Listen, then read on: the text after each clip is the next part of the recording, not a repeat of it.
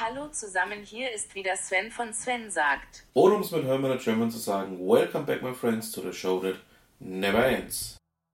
Zu einer kleinen Sonderausgabe hier aus meinem Urlaub. Ja, ähm, ich habe ja die Woche Urlaub und dachte mir ähm, auch gerade ähm, durch die Corona-Geschichte werde ich den einen oder anderen kleinen Podcast diese Woche rausschicken an euch alle, damit ihr auch so ein bisschen ja, anderweitige Informationen bekommt.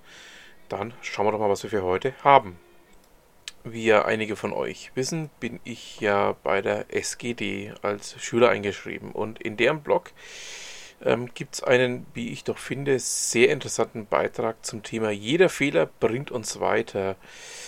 Und ähm, ich dachte mir, ich packe euch den mal heute mit rein weil ähm, man einfach auch mal sehen muss, ähm, ja, dass man durchaus angstfrei mit Fehlern umgehen kann und auch noch einige andere Punkte. Schaut euch das mal an. Ähm, fand ich hochspannend, hochinteressant und möchte ich euch deshalb nicht vorenthalten.